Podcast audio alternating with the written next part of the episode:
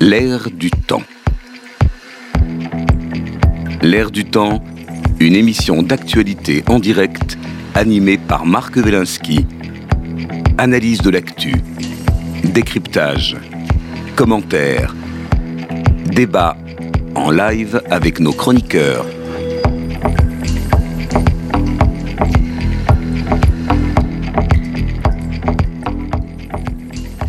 L'air du temps, bonjour, émission en direct du 21 avril 2023. Nous parlerons aujourd'hui des désordres amoureux ou des nouveaux désordres amoureux.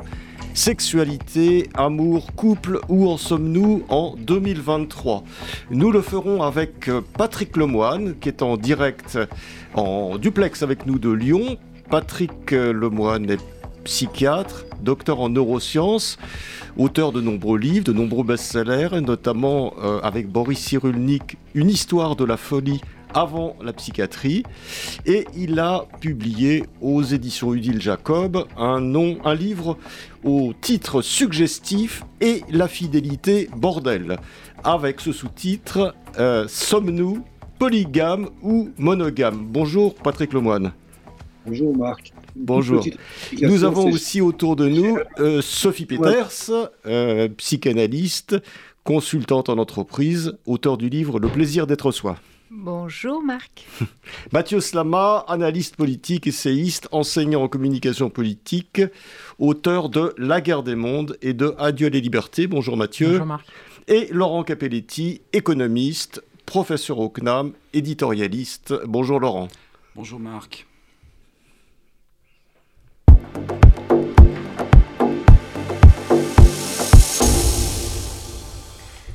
Couple, sexualité, fidélité, où en sommes-nous exactement en 2023 Une étude euh, menée par l'IFOP en 2019 euh, montrait que l'infidélité des femmes a nettement augmenté durant ces 50 dernières années, euh, mais elle reste toutefois très inférieure à celle des hommes. L'infidélité chez les femmes est passée de 10% en 1970 à 24% en 2011, puis à 32% en 2014. En 2019, une femme sur trois avouait avoir couché avec un autre homme que son partenaire actuel. Toutefois, cette proportion demeure inférieure à celle des hommes qui était près de près de 50%. Et oui, un homme sur deux a avoué, sous l'anonymat du sondage, avoir trompé leur compagne. Depuis cette enquête, il y a eu la crise du Covid, il y a eu le confinement, ou, plus exactement les confinements, euh, qui ont forcé les couples à vivre ensemble toute la journée et qui a de fait gelé les relations extra-conjugales. Alors, l'infidélité est-elle repartie de plus belle euh, depuis la fin de la crise sanitaire? Bah, Vous nous le direz, euh, Patrick Lemoine et Sophie Peters, vous qui recevez tous les jours des patients en thérapie. Alors, Première question, Patrick Lemoine. on, va parler de votre livre euh, extrêmement intéressant euh, qui s'appelle Et la fidélité bordel et qui euh, nous parle de notre tendance monogame ou polygame, à nous, femmes et hommes. alors, le fait qu'une femme sur trois serait infidèle et une femme sur deux, et un homme sur deux, Patrick Lemoine, ça vous évoque quoi? Juste, Marc, pour commencer, une toute petite rectification. Pour ce livre, j'ai été infidèle à mon éditeur préféré, Odile Jacob, et j'ai publié chez Albin Michel. Ah, c'est vrai, c'est vrai. Excusez-moi, autant pour moi, c'est publié chez euh, Albin Michel. C'est toujours troublant ces histoires d'infidélité. Donc, qu'est-ce que ça m'inspire, le fait que les femmes soient moins souvent infidèles que les hommes, mais que quand même la tendance progresse progresse, je veux dire augmente, euh, deux choses. La première chose, c'est que effectivement, la fidélité chez la femme est purement culturelle. Elle n'est pas naturelle, si j'ose dire. Elle n'est pas innée. Et en plus, elle est récente, puisqu'on voit que jusqu'au XXe siècle, euh, seules les femmes étaient fidèles. Les hommes pouvaient très bien aller se retrouver au bordel, ont vu au-dessus tout le monde, avoir une maîtresse, alors que les femmes, les épouses, si elles étaient bien élevées, ne pouvaient en aucun cas jouir lorsqu'elles étaient avec leur mari, et elles n'étaient autorisées éventuellement à être infidèles qu'après la ménopause. Donc on voit que cette histoire de fidélité, c'est un truc de mec euh, imposé aux filles, et ça a à voir presque exclusivement avec la production, puisque les mâles, quelle que soit l'espèce ou presque, on trouve ça même chez les poissons, chez les reptiles, évidemment chez les oiseaux et chez les mammifères, les mâles veulent que les petits soient d'eux. Donc c'est imposé aux femelles, et c'est grâce, Dieu merci, au, féminisme et au progrès justement euh, des femmes en matière de droits et de devoirs que on voit que la fidélité est l'infidélité est apparue chez la femme et logiquement avec l'égalité, la loi sur la parité, les deux courbes devraient se rejoindre. Alors, la fidélité serait ancrée, euh, selon vous, de façon biologique, euh, sur l'idée de la lignée, c'est-à-dire le fait qu'il faut protéger sa lignée et que la tendance des mâles, euh, toute espèce confondue, serait d'être sûr que les enfants de la femelle qu'ils fécondent sont bien d'eux. C'est ça la racine de la fidélité? Exactement ça. Donc, c'est une notion très darwinienne, très évolutionniste. J'espère ne choquer personne avec l'évolutionnisme mais euh, clairement, chez les espèces à fécondation interne, on va dire. Alors, chez certains poissons, comme les pinoches, on trouve aussi des notions d'exclusivité de, la part euh, du mâle, mais globalement, dès que la fécondation n'est pas externe, avec la latence, la lactance, pardon, euh, eh bien, les, les mâles ont cette obsession incroyable. Les petits doivent être deux mois. Mais... Ce qui n'est pas complètement logique d'un point de vue darwinien. Voilà, c'est ce que je voulais vous dire, parce qu'il vaudrait mieux le brassage des gènes peut être aussi une façon d'améliorer chacune des espèces. Et d'ailleurs, on voit que dans énormément d'espèces animales, les femelles sont quand même adultères, euh, puisque en fait, il y, a trois catégories chez les animaux. Soit les deux sexes sont vraiment identiques, hein. les manchots, les gibbons, les perroquets, vous ne pouvez pas les reconnaître, eux-mêmes s'y trompent. Et à ce moment-là, c'est une fidélité sans faille monogamique. Soit les, les deux sexes sont presque pareils. On est par exemple les Canaris, c'est pas évident de les reconnaître, mais au printemps, lui, il chante. Et du coup, il y a une monogamie adultérine, c'est-à-dire que la canarette va voir un peu ailleurs. il y a plein d'espèces, surtout chez les oiseaux, on voit que l'adultère fleurit. Plus de 40% des oisillons qui sont illégitimes, par exemple, chez le pape lazuli, qui est un petit passereau d'Amérique du Nord. Et puis, quand les deux sexes sont vraiment très différents, le cerf et sa ramure, le lion et sa crinière, l'homme et son zizi et puis sa pilosité du mâle, eh bien, c'est des polygames. Et on voit que là, c'est les plus jaloux de tous les mâles, puisqu'ils constituent en général des harems qui sont soit permanents, soit au contraire intermittents. Et là, on veut dire qu'un mâle babouin, euh, la pauvre babouine, si elle a des envies sur un petit mâle de passage, elle a intérêt à être très prudente. Elle le fait de temps en temps. Parce qu'on voit que la guenon du babouin, quand elle s'accouple avec son mâle légitime, le chef du harem, elle pousse des cris de jouissance. On n'a jamais pu savoir si elle simulait ou pas. Les interviews sont En revanche, si elle s'accouple avec un joli mâle de passage illégitime, quand elle s'accouple, elle est totalement silencieuse. Donc on voit qu'il y a une espèce de prémisse, si on peut dire, de culpabilité ou de prudence euh, dans ce cas-là. Et on est un peu dans ce cadre, nous les humains. Mais alors, on a l'impression, pour rester encore quelques instants sur euh, le règne animal, avant de passer aux, humains, euh, on a l'impression effectivement qu'il y a une espèce de tendance naturelle des mâles euh, qui veulent que leur lignée soit d'eux, mais qu'il y a des espèces de ruses en permanence de la nature qui font que finalement cette règle de la, de la monogamie ou de la, de la polygamie, de la polygamie du mâle, mais qui, règne, qui impose d'une certaine façon une monogamie à ses femelles, finalement il y a des tas d'astuces pour diversifier quand même le patrimoine génétique. Parce qu'il faut un brassage génétique. Et donc, euh, c'est tout à fait favorable pour le développement de chaque espèce, ce qui est l'objectif de l'évolution avec un grand E. Donc, on voit qu'effectivement, il y a des ruses, il y a des feintes, il y a des astuces que les femelles utilisent pour tromper les mâles. Et ça aussi, c'est inné, c'est naturel. Donc, je dis, sauf si les deux, les deux genres sont vraiment identiques, si vous, prenez, si vous achetez un couple d'inséparables, par exemple, vous serez obligé de demander au vétérinaire de faire un typage génétique pour savoir qui est le garçon, qui est la fille. donc là, ils sont monogames fidèles. Et dans tout le reste, les femelles cherchent à être infidèles, et c'est très bien ainsi. Alors, autre question, Patrick Lemoine, est-ce que, passons maintenant aux humains, est-ce que la polygamie euh, je, l'appellerai la polygamie masculine, euh, euh, qui, qu'on a constaté pendant des siècles et qu'on constate encore maintenant, c'est-à-dire le mâle dominant ou le mâle alpha, le sultan, disons le sultan avec son gynécée, le mâle qui impose la monogamie à toutes ses femmes, mais lui peut avoir 80, 100 femmes, etc., plus des maîtresses, des concubines et tout ce qu'on veut. Est-ce que, est-ce que ça, selon vous, c'est une espèce de prolongement direct de la biologie avec euh, le mâle alpha euh, des groupes de, singes ou de, ou de mammifères ou de cervidés. Oui, je le pense, parce qu'on voit que ce que je viens de vous dire est vrai chez toutes les espèces patriarcales. si vous prenez les espèces matriarcales, comme les éléphants, comme les hyènes, là, bah, c'est les femelles qui imposent tout.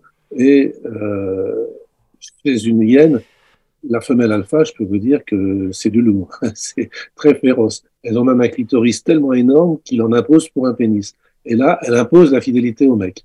Donc, de ce côté-là, mais c'est rare.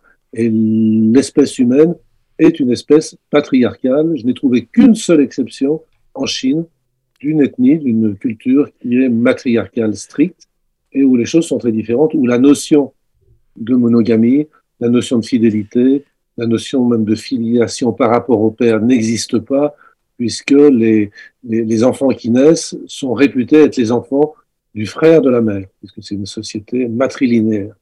Donc c'est la seule exception que j'ai pu trouver dans cet ouvrage pour montrer que le reste du temps, vu que nous sommes une espèce macho, euh, patriarcale, eh bien la, la, la, fidélité, dans un cadre soit polygamique, qui est, très, qui est devenu extrêmement rare, parce que même on voit les, musulmans réputés polygames.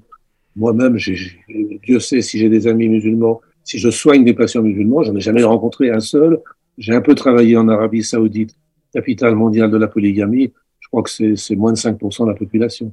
On peut dire que la monogamie est universelle depuis quand même pas mal de siècles, voire de millénaires. Alors certes, dans la Bible, on retrouve qu'Abraham, par exemple, était polygame, mais c'est vraiment très ancien, très archaïque. Mais alors, euh, ce, que, vous dites, c'est que la polygamie euh, chez les humains maintenant est une polygamie, mais réservée à peu, d'hommes. C'est une petite élite. Euh, en fait, c'était une manière de montrer que les souverains, les empereurs, les, riches se différenciaient du petit peuple. Donc on voit qu'effectivement, l'empereur de Chine, les rois africains, les sultans dont vous parliez, étaient polygames parce que fallait bien qu'ils montrent qu'ils soient différents de leur sujet. Mais c'était vraiment une exception. C'est une exception vraiment hyper. Est-ce qu'il n'y a pas une, raison génétique là aussi? Parce qu'on on dit par exemple que 10% des, des, Asiatiques descendent de Gengis Khan et, de sa descendance, c'est-à-dire que le mâle dominant considère qu'il a les meilleurs gènes parce que c'est le plus fort, c'est le plus intelligent, c'est le plus, il, a su s'imposer. Donc il fait compte au maximum de femelles pour que sa descendance soit le plus, la plus importante possible. Oui, on retrouve ça dans la Bible d'ailleurs, où les, il y avait dit à Abraham que sa descendance serait aussi nombreuse que les étoiles dans le ciel, que les grains dans la mer. Donc on retrouve ça de manière générale, c'est que le mâle dominant, l'alpha, doit avoir un maximum d'enfants. Et rassurez-vous, Marc, si on cherchait bien, on retrouverait bien deux, trois gènes de Gengis Khan chez vous comme chez moi. Très bien. Alors, est-ce que nos chroniqueurs, sur ce, sur ce thème polygamie, euh, monogamie, euh, Sophie Peters? oui, c'est très intéressant. Là, ça pose une autre question, c'est est-ce qu'on doit euh, réduire euh, le sujet euh, de la fidélité mm. à de la biologie ou de la génétique? C'est-à-dire que justement, nous sommes des êtres humains de, de, pensée et on a une psychologie. Et la fidélité, l'infidélité, elle vient interroger ce qu'on appelle en psychologie l'attachement. Euh, et être fidèle, euh, c'est être fidèle dans ses attachements. Euh, on est attaché à quelque chose ou à quelqu'un et donc on est fidèle. C'est ça la définition de la fidélité, en tout cas chez les humains par la pensée et par leur psychologie. Et c'est aussi une constance des sentiments, de l'affection, qui permet quoi? Qui permet de la sécurité en fait. Quand il y a de la fidélité dans, dans, un couple, dans une relation, amitié, couple, amoureuse, et justement ce n'est pas que de la sexualité, ça crée de la confiance, ça crée de l'intimité, ça crée vraiment un, un, endroit où on se pose et où on sait qu'on va être accueilli pleinement et qu'on sera justement pas trahi ou pas abîmé.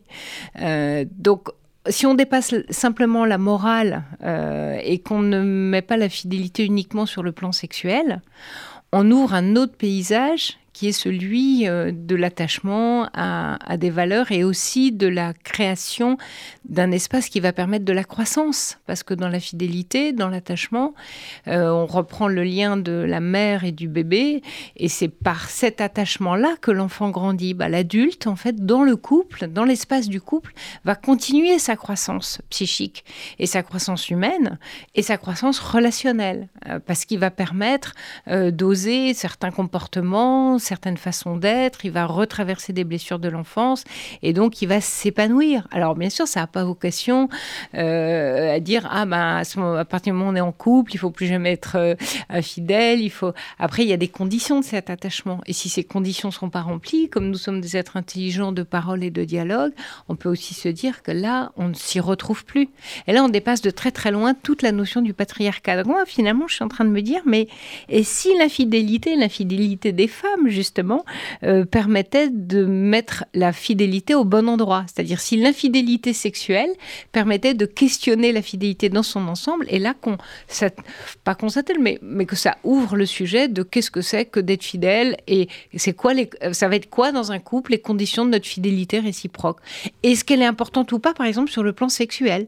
On peut être fidèle et peut-être ne pas être fidèle sexuellement. Alors ça pose un autre problème quand même à cet endroit-là, c'est que la sexualité, c'est de l'intimité euh, physique des corps, c'est de l'énergétique, et que à cet endroit de la fidélité où quelque chose euh, se lie, quelque chose se réunit, quelque chose se vit, c'est certain que si eh ben, on a d'autres relations sexuelles avec d'autres partenaires, il y a quelque chose qui est enlevé euh, énergétiquement, sentimentalement, physiquement, les corps, les peaux, à la relation.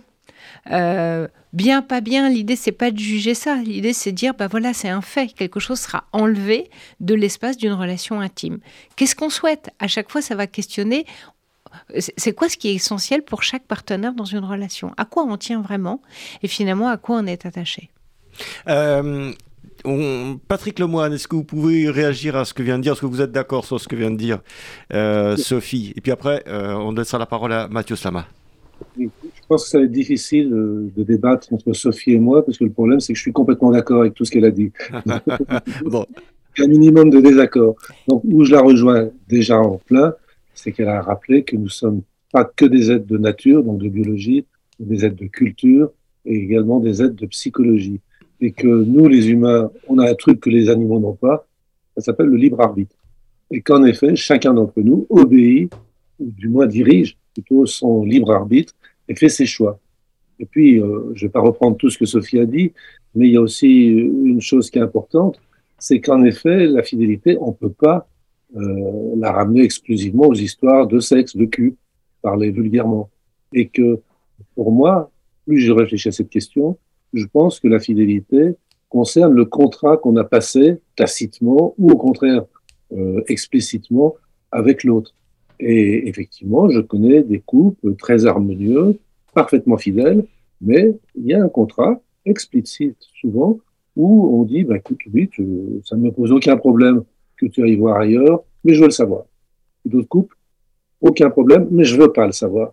Donc il y a des contrats presque aussi variés que sont variés les couples qui font que je suis fidèle parce que je respecte le contrat que j'ai. Donc on est, si je vous comprends bien, euh, euh, Patrick, on est on est fidèle au contrat, mais c'est plus la fidélité parce que euh, tel donc on est fidèle à un contrat en fait, c'est une fidélité juridique. Tout à fait. Euh, enfin un contrat, enfin juridique, c'est un contrat. c'est la différence entre fidélité et loyauté. Euh, la loyauté va avec le contrat et la et la fidélité elle va avec le cœur. Donc on n'est pas dans le même domaine. Si on parle de contrat, on est loyal à un contrat. On a passé un contrat ensemble et on le respecte. C'est une loyauté. La fidélité, elle implique quelque chose du cœur à mon sens en tout cas. on peut un peu jouer sur les mots, mais j'en étais arrivé même où j'avais interpellé euh, le pouvoir politique en disant quand le maire paxe ou marie quelqu'un, eh bien, il ne devrait plus dire vous jurez fidélité, vous jurez loyauté. Ah oui, absolument. je, pense que ce terme de fidélité en matière de contrat de mariage et de pax est complètement ringard, complètement dépassé, ne correspond plus à l'ère du temps. Euh, ce contrat de loyauté devrait, que le maire devrait inviter les impétrants euh, à réfléchir qu'est-ce qu'ils attendent de l'autre, est-ce qu'ils veulent une exclusivité sexuelle, ça existe toujours bien sûr, mais est-ce qu'ils veulent autre chose, qu'ils se le disent et qu'ensuite euh, ben, ils soient fidèles. Ceci dit, il peut y avoir des mises à jour, hein, comme en informatique, de ce contrat de alors, loyauté, fidélité, fidélité les deux termes me conviennent. Hein. Euh, mais bon, n'oubliez pas que le terme d'enfant légitime, légis, c'est encore la loi. C'est la même origine que loyauté. En tout cas, je pense qu'il y a une évolution législative réelle à faire à ce sujet. Mathieu Slama. Oui, alors moi, c'est plus un questionnement que je voudrais avoir, parce que finalement, notre invité et Sophie sont les experts de ce sujet. Mais moi, je crois que la fidélité est une pure construction sociale. Et que, déjà, moi, je suis toujours très inquiet sur toutes les. Enfin, très sceptique sur toutes les explications d'ordre naturel, génétique ou quoi que ce soit.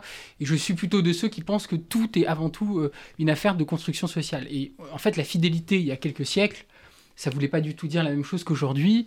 On voit même que le, couple hétéronormé euh, homme-femme euh, est en train d'exploser euh, aujourd'hui, avec évidemment les couples de même sexe, avec aussi les couples libres, le, polyamour, ce qu'on appelle le polyamour, qui se développe aussi notamment chez les jeunes, etc.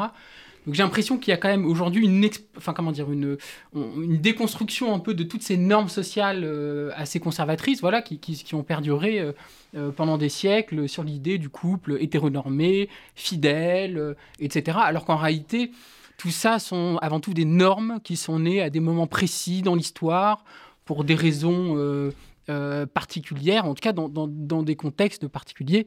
Et ça, c'est des choses, par exemple, que Michel Foucault, euh, euh, notamment en travaillant sur, par exemple, la criminalisation de l'homosexualité, sur des choses comme ça, a, très bien montré. Et pour revenir à la fidélité, là où je pense que c'est d'autant plus une construction sociale, c'est que je pense que la fidélité a été longtemps, et ça a été dit un peu par notre invité et puis par Sophie aussi, mais a été longtemps une arme du patriarcat. C'est-à-dire que, en gros, l'homme infidèle a été vu pendant longtemps comme l'homme qui euh, finalement euh, était un coureur, euh, un peu romantique comme ça, qui aussi avait ses pulsions, qui ne pouvait pas réfréner, je sais pas si réfréner, réfréner, voilà, pardon, qui ne pouvait pas en tout cas maîtriser, voilà, et qu'en gros c'était presque vu comme positif, l'homme infidèle, ou en tout cas quelque chose dont on riait.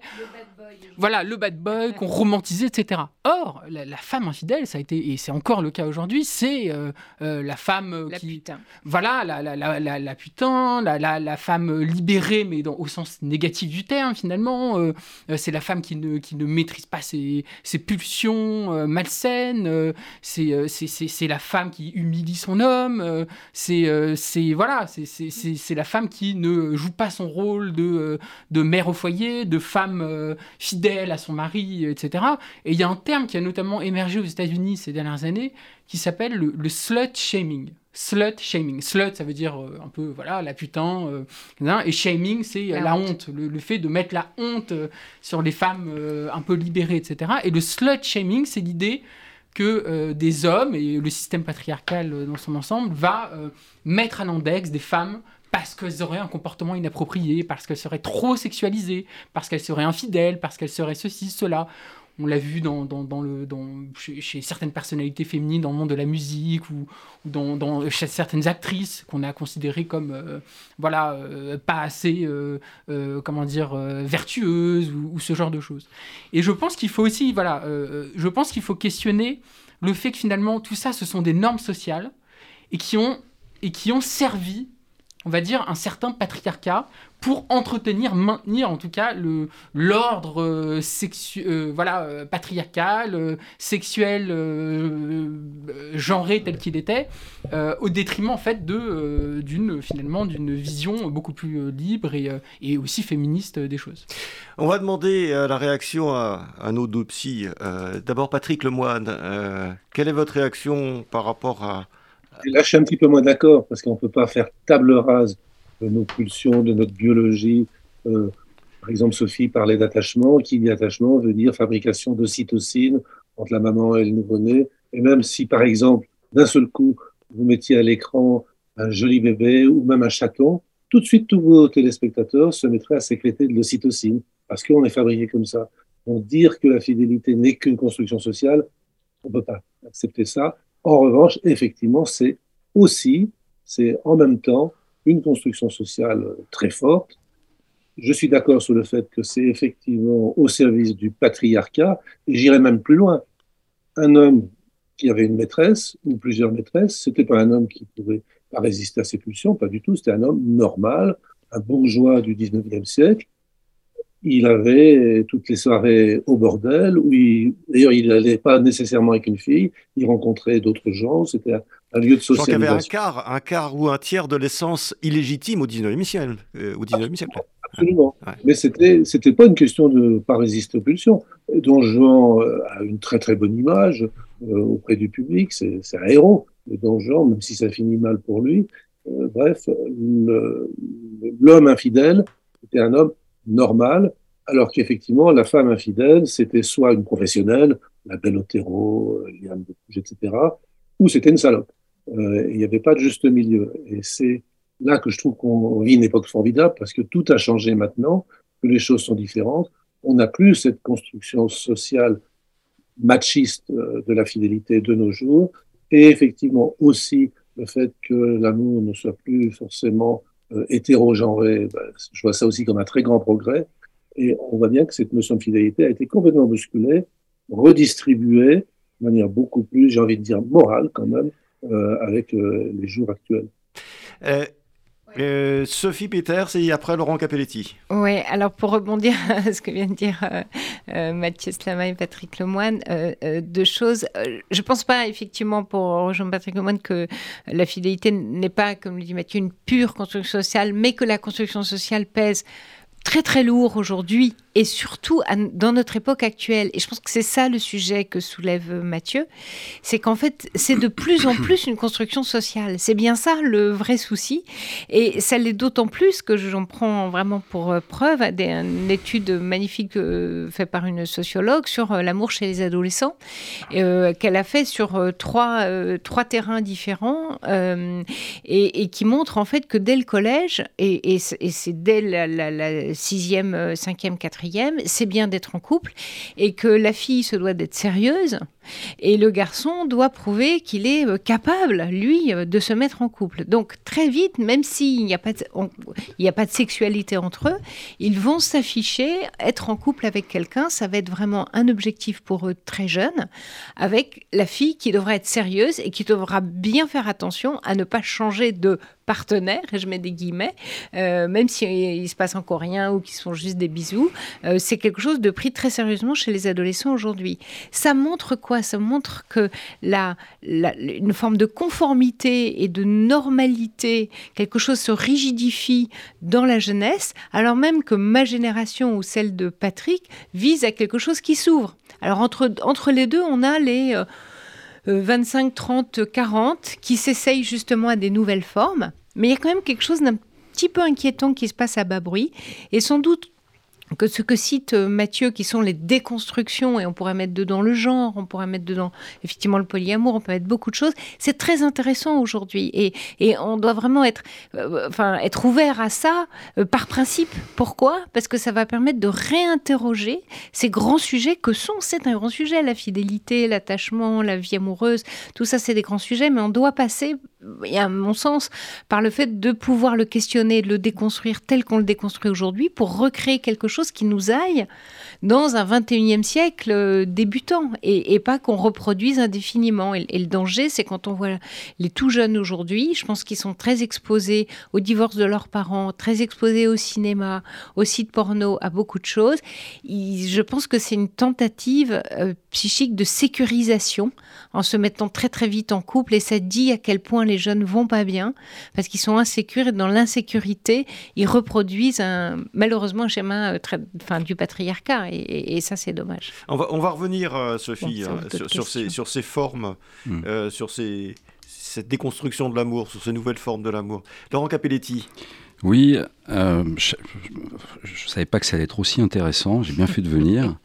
Euh, alors, en tant, que, en tant que maire adjoint, je note en fait, parce que j'officie beaucoup de mariages, donc très régulièrement. Et donc, je note la, proposition de, Patrick Lemoine donc, sur le euh, changer le terme fidélité par loyauté. Parce qu'effectivement, souvent, je lis cette, ce fameux article où, effectivement, il, c'est une obligation de faire preuve de fidélité si on veut, en fait, être, marié.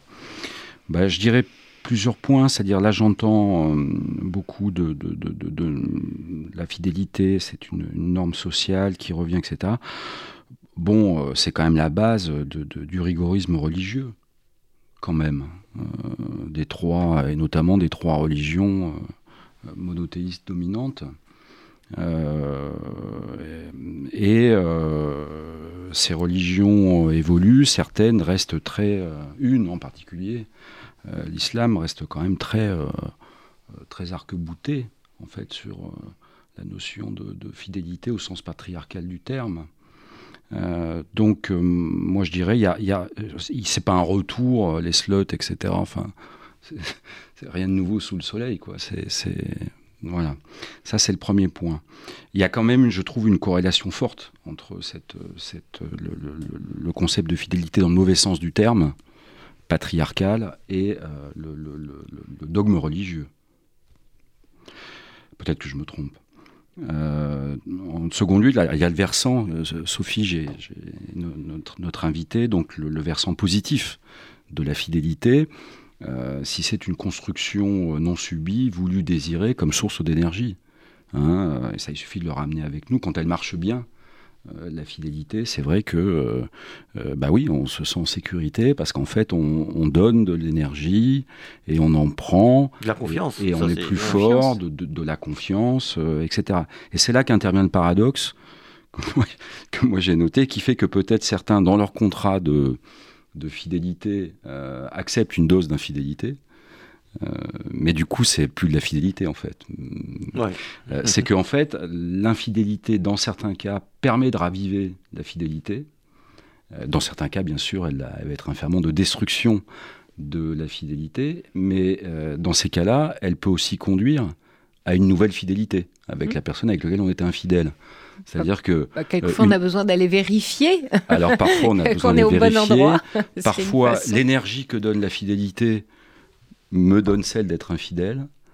Euh, ah oui, bah, tellement en sécurité que j'ai besoin de me remettre en danger. Par un retour, je reviens. Enfin, il y a quand même des jeux bizarres, si, on, est honnête entre nous, mhm. hein, sur euh, cette dialectique fidélité-infidélité. Dans certains cas, ferment de fidélité, paradoxalement, et dans d'autres, au contraire, destructeur de, la fidélité. Et puis le troisième point, c'est vrai que dans nos débats, euh, on a raison, je trouve, de ne pas, de, pas réserver la fidélité à l'acte sexuel physique.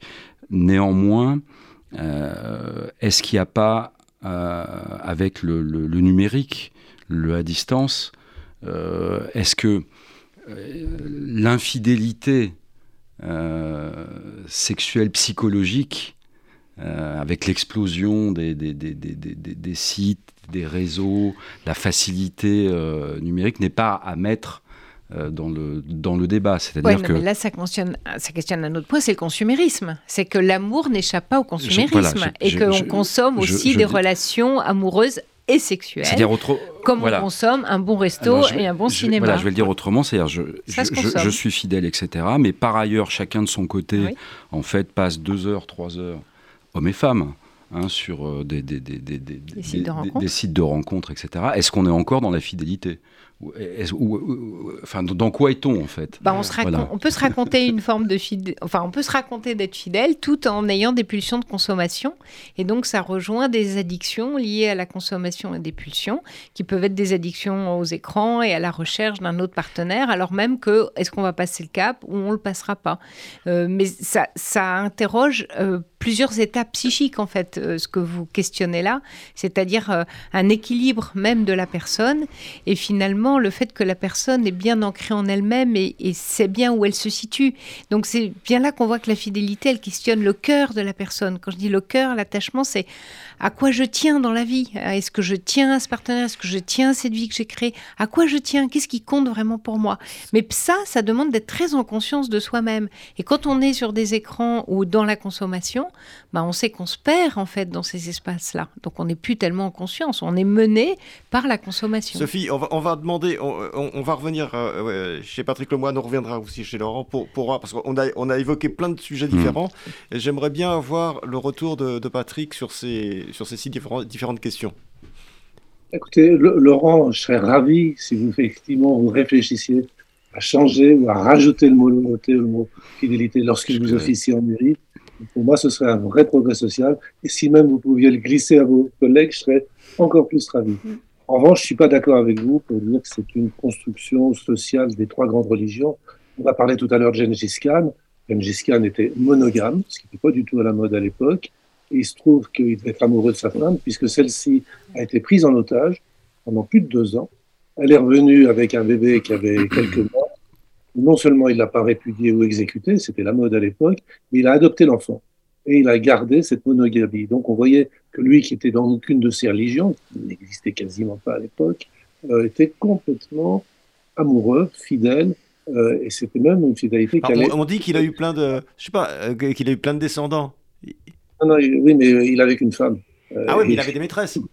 Oh, je suis même pas sûr. Ah. suis même pas sûr. C'est un homme avec lequel il y a eu énormément de légendes. En fait, quand on dit qu'on descend de Gengis Khan, on descend des Mongols.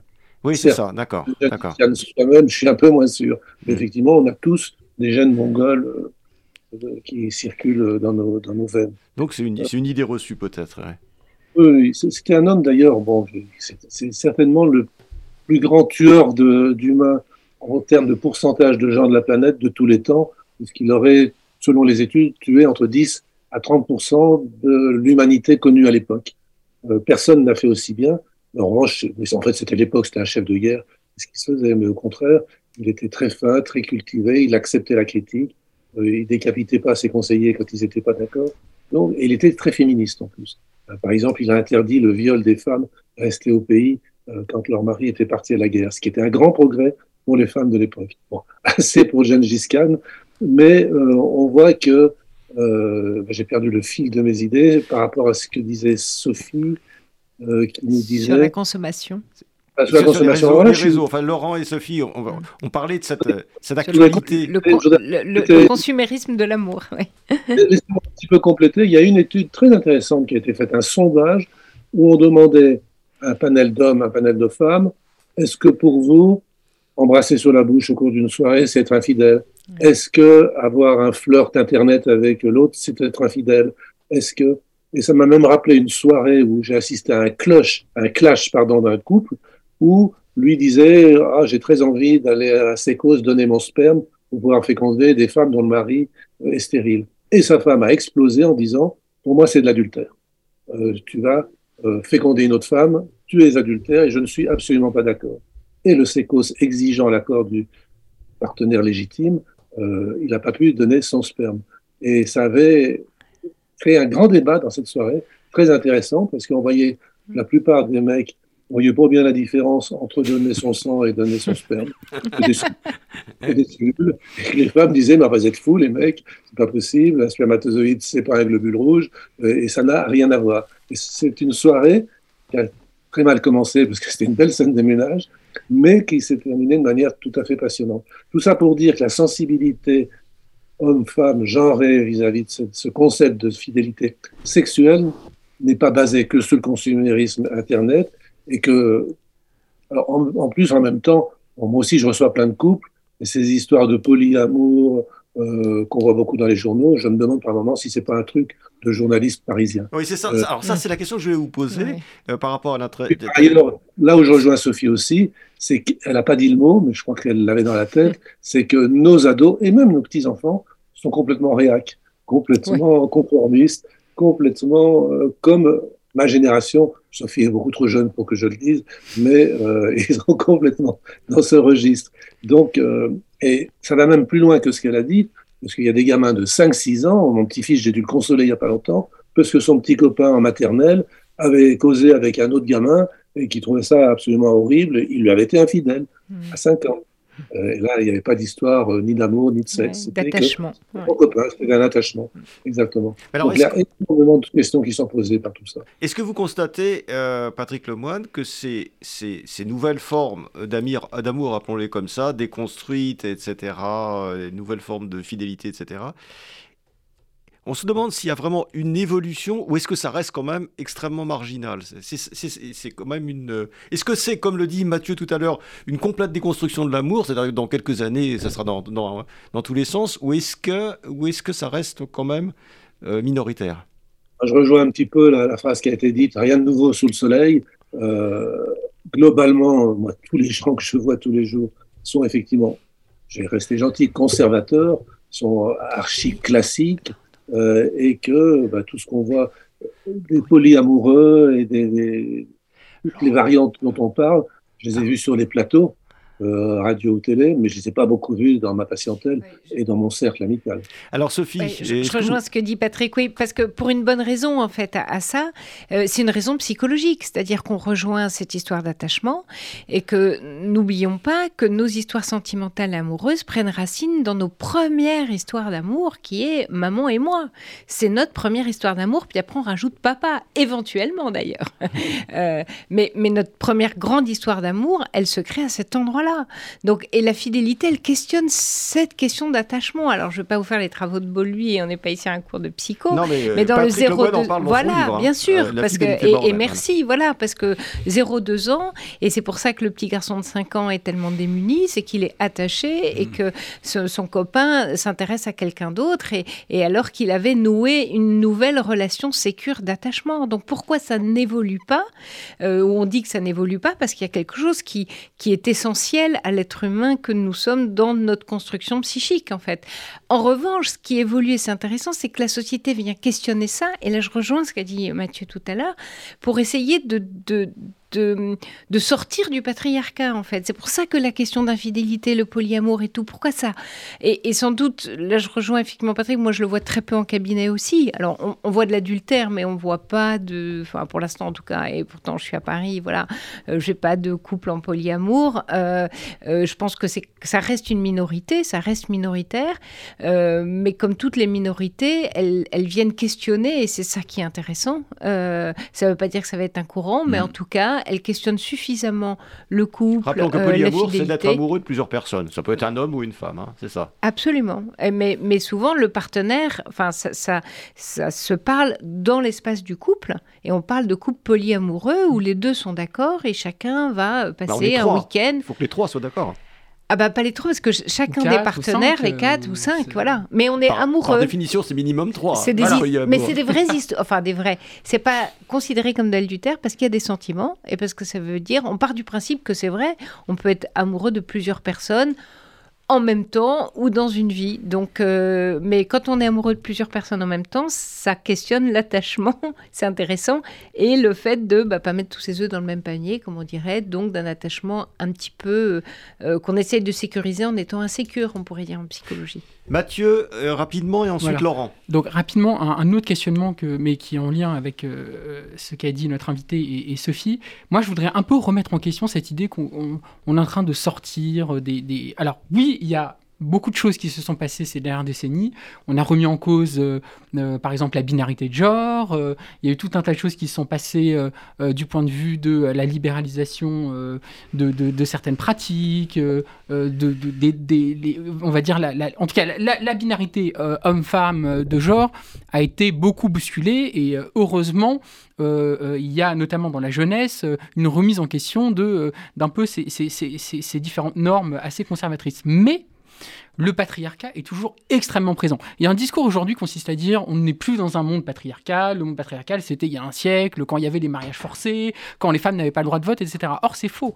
Aujourd'hui, les violences sexistes et sexuelles, euh, ce sont les femmes qui en sont les victimes. Et une majorité de femmes en France et euh, dans, le monde, dans le monde occidental et ailleurs, euh, ont vécu dans leur vie des violences, qu'elles soient sexistes ou sexuelles, du harcèlement, etc. Les inégalités touchent d'abord les femmes. C'est-à-dire que les femmes en France, gagnent moins que les hommes à euh, métier égal.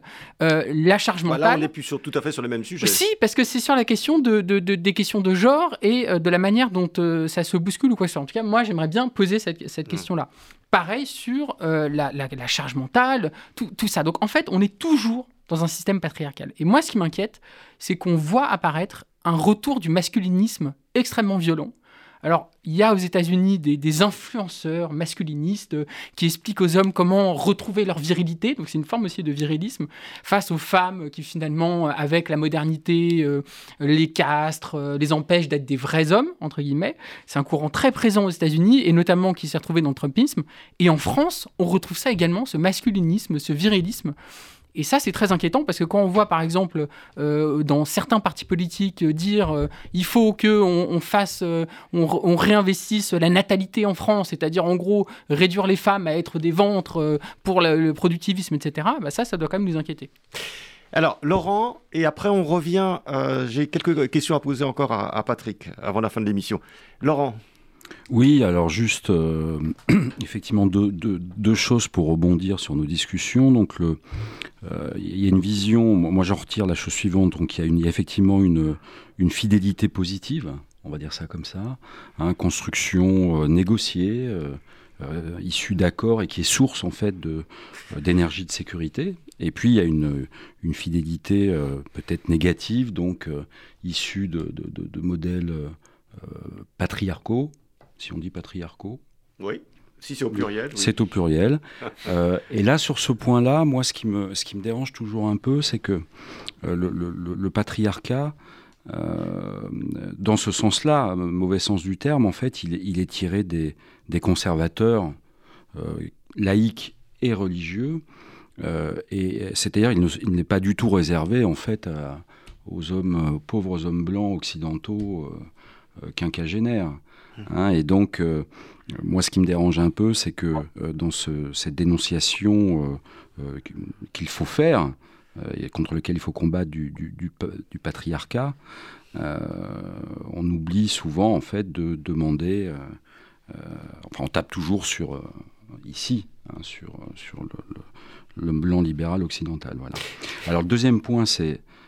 j'en finirai là, donc dans les études, là j'aimerais euh, avoir l'avis de, Sophie et de Patrick Lemoine, c'est vrai que euh, moi pour en faire aussi en économie, etc., je me méfie toujours en fait des déclaratifs, des études fondées sur déclaratifs. C'est-à-dire que effectivement le 30% euh, de femmes et beaucoup plus d'hommes qui disent qu'ils ont été infidèles, est-ce qu'on n'a pas là la limite du déclaratif, c'est-à-dire les hommes probablement en, en rajoutent, les femmes pour d'autres raisons mineures est-ce qu'au fond, et depuis longtemps, on n'est pas sur ce sujet-là, sur une, une, égalité.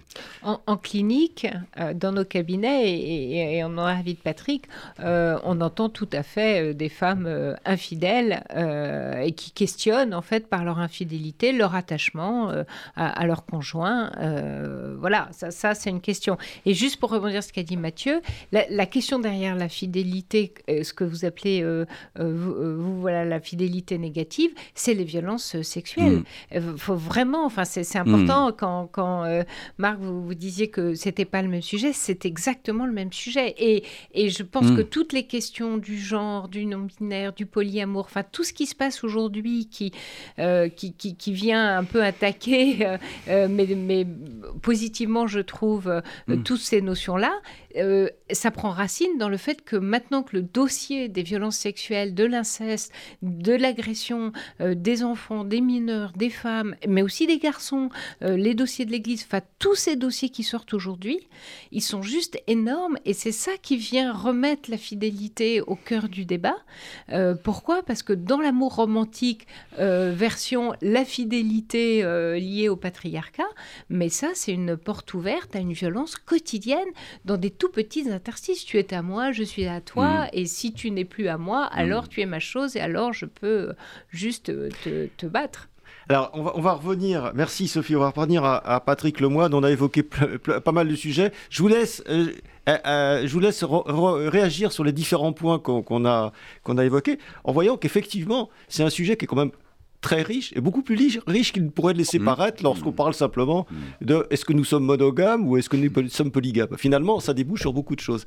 Patrick Une petite colle pour commencer. Marc, savez-vous, lundi prochain, c'est la journée de quoi? Je sais pas, d'infidélité. c'est la journée de l'infidélité. Ouais. Il a été ah par un site d'ailleurs de rencontre. J'ai vu ça dans votre livre. c'est la journée de l'infidélité.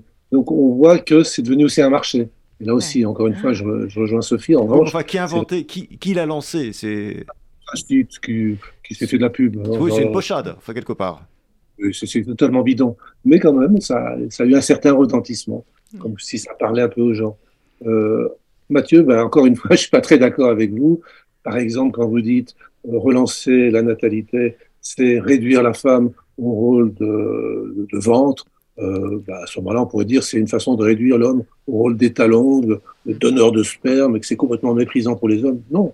Euh, relancer la, natalité, c'est inciter les gens euh, à s'aimer suffisamment pour faire un peu plus de bébés. Pour moi, c'est rien de plus. Ou alors peut-être que je suis un affreux réac, mais je trouve quand même votre message un petit peu trop bien pensant à mon goût. Euh, autrement, quelle était votre question, Marc? Euh, oui, non, c'était sur. Euh, je, voulais, je voulais que vous rebondissiez un petit peu sur, sur tous ces aspects actuels dans votre expérience de, de, ces jours-ci, de ces, de ces, ah, des gens que vous voyez autour de, de vous. Vous mm. continuez à voir des, des, gens, vous continuez à voir des patients. Est-ce que vous, voyez.